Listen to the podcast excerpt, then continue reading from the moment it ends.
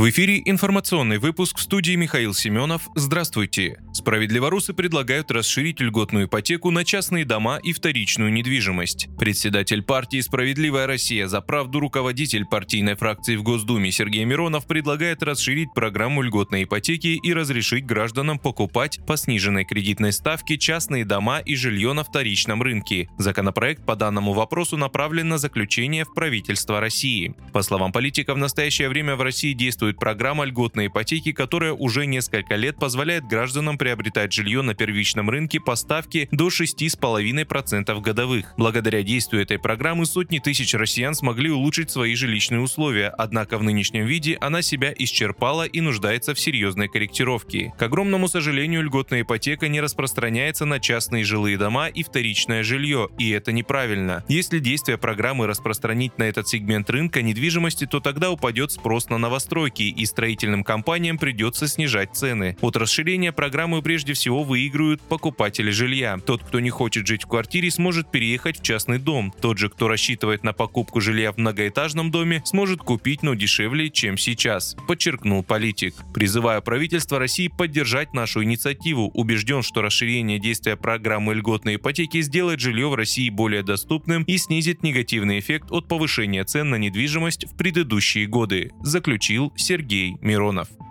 Президент России Владимир Путин поздравил десантников с Днем ВДВ и отметил их мужество и отвагу в зоне СВО. Об этом сообщает пресс-служба Кремля. «Поздравляю вас с Днем воздушно-десантных войск», говорится в поздравительной телеграмме. Он указал, что многие поколения солдат и офицеров ВДВ вписали яркие и незабываемые страницы в героическую летопись вооруженных сил России. В настоящее же время десантники достойно продолжают традиции в зоне СВО. Они с честью решают поставленные задачи, проявляют мужество и отвагу, силу духа и несгибаемый характер характер, плечом к плечу со своими товарищами защищают Россию. Желаю вам успехов, здоровья и всего наилучшего, подчеркнул Путин.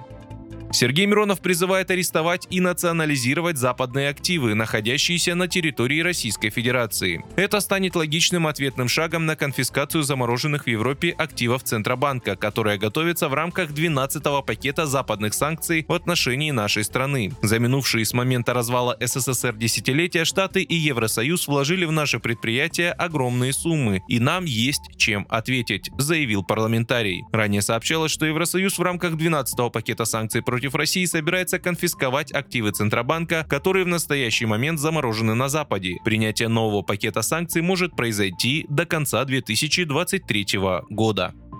В России могут начать наказывать за превышение скорости на электросамокате. Сенатор Артем Шейкин подготовил законопроект, согласно которому в России может быть введено наказание за превышение скорости при вождении велосипеда, электросамоката и других средств индивидуальной мобильности. Как сообщает РИА Новости со ссылкой на документ, наказание будет заключаться в выписывании штрафа в размере до 5000 рублей. По словам сенатора, данный законопроект планируется внести на рассмотрение в Госдуму осенью.